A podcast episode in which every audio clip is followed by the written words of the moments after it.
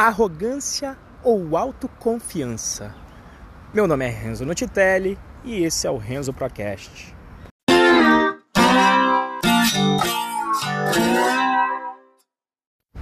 Olá para você que está ouvindo aqui esse podcast.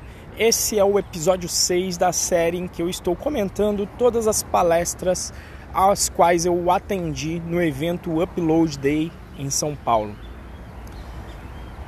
Esse assunto é, de arrogância e autoconfiança, na realidade, é uma coisa que eu sempre meditei, porque eu acho que existe aí uma linha cinza, né? E uma, o excesso, talvez, de autoconfiança, ela pode se transformar em, em arrogância. É, e, e, aí eu sempre meditei em um, como definir isso, né?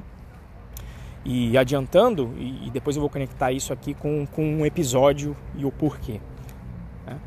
Mas tentando já ir direto ao ponto, no objetivo, é, toda vez, eu acho que eu não sei se por conta de criação ou por que razão qualquer, eu sempre me senti uma pessoa bastante autoconfiante, aliás, bastante autoconfiante, e, e, e, às vezes tem a leitura de, de, arrogância, né? Porque eu acho que tem um, uma linha tênue. E eu acho que, obviamente, como todo ser humano falho, em algumas vezes você é arrogante, mas em outras as pessoas podem confundir a sua autoconfiança com, com arrogância.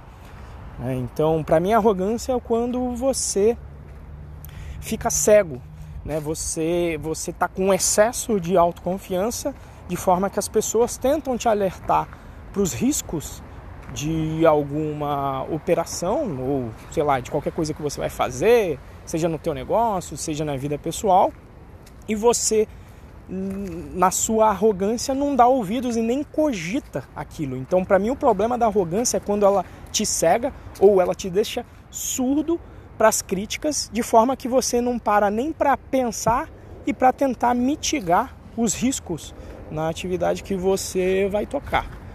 Né? E aí já a autoconfiança é aquela parte em que, mesmo com as críticas dos outros, você dá ouvidos, você ouve e fala: não, tudo bem, vou considerar, vou remanejar, mas eu estou confiante de que isso vai dar certo e eu vou continuar por causa disso. Então não é que eu estou surdo ou, ou cego e não estou enxergando o panorama, mas é que eu tenho a confiança que eu vou conseguir superar os obstáculos. Né?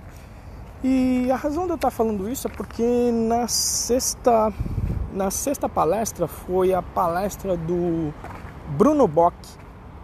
Ele, ele é o criador da empresa Blues e que, putz, ele colocou lá até uma estrutura foda para gravação de canal, etc. E eu senti que eu já tinha visto esse cara em algum lugar.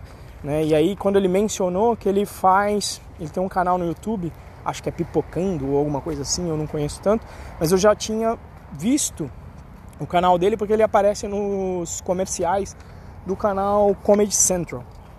E aí eu, eu vi, principalmente depois do evento, eu vi um desses comerciais e lembrei logo dele.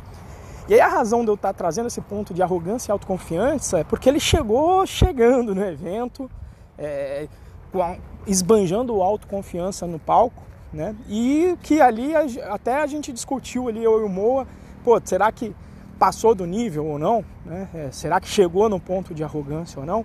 Mas independente, eu acho que, de repente, eu acho que é sempre melhor errar um pouquinho para cima, né? É, de repente confundir um pouco com arrogância e ter a autoconfiança necessária para realizar os projetos, do que ir mais para o lado, não, eu acho que não dá e tal, e se limitar, tá? E aí eu não sei medir, não estou fazendo nenhum juízo de valor com relação ao Bruno, se, se isso aconteceu ou não. E a palestra foi muito legal, ele trouxe muitos dados, né, falando e, o óbvio que ficou depois daquele evento, né, que é o negócio e a audiência. Uh, a importância de conteúdo periódico, na verdade foi muito do que a galera falou, mas ele falou também muito de equipe fixa. E uma coisa bem legal que tanto ele quanto o Coutinho trouxeram foi que eles abriram o faturamento de empresa. E o Bruno, ele na realidade foi além. Ele não só abriu e mostrou a estrutura da empresa, como ele falou de faturamento e também da equipe dele. que ele tem uma equipe fixa e achava isso necessário para manter a qualidade do, do trabalho que ele desenvolve.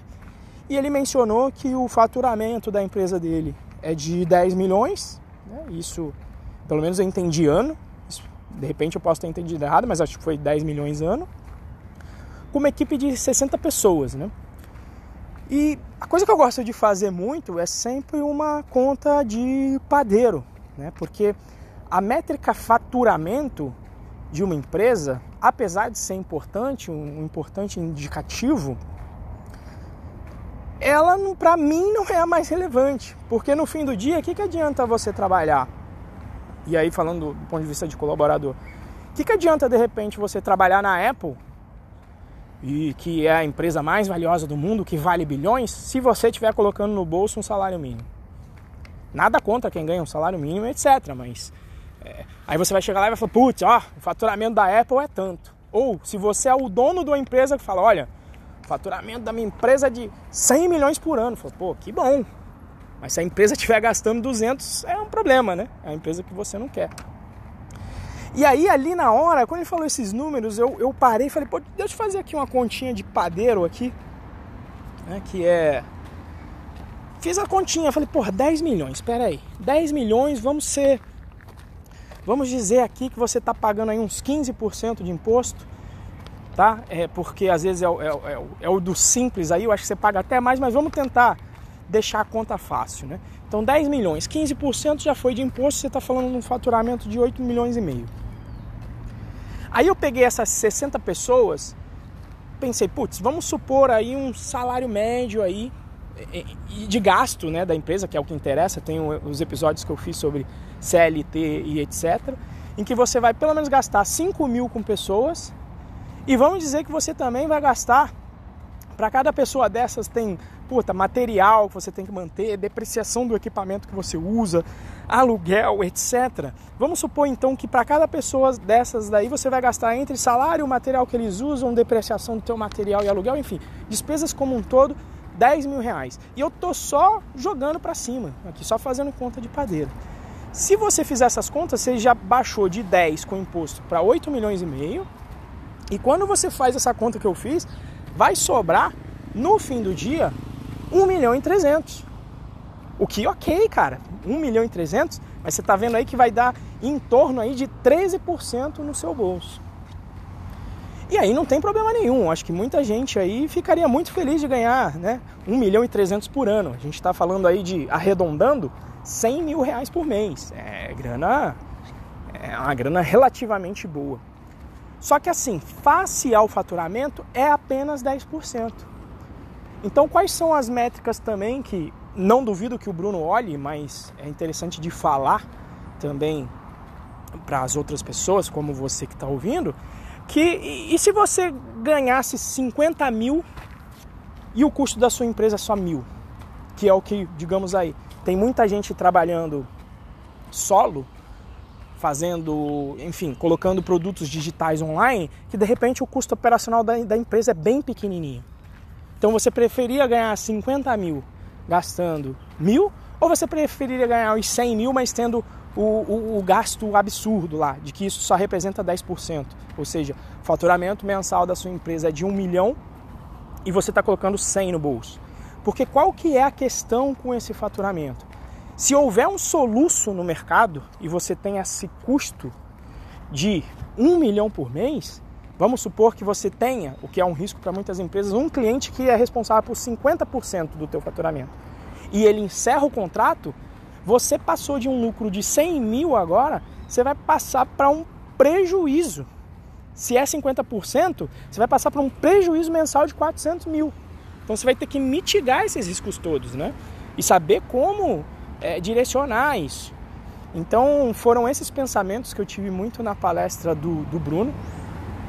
Né? E, e, assim, para fazer essa, você tem que estar tá de olho nessas contas sempre. Qual que é o, a grande sacada?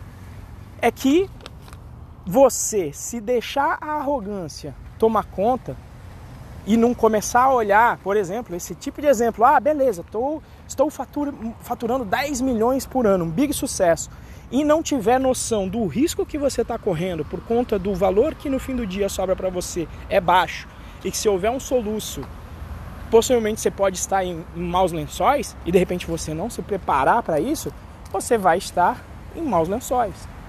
Então a, a, a brincadeira é sempre essa: ter a, o máximo possível de autoconfiança, mas sem chegar no nível da arrogância, para não te deixar cego.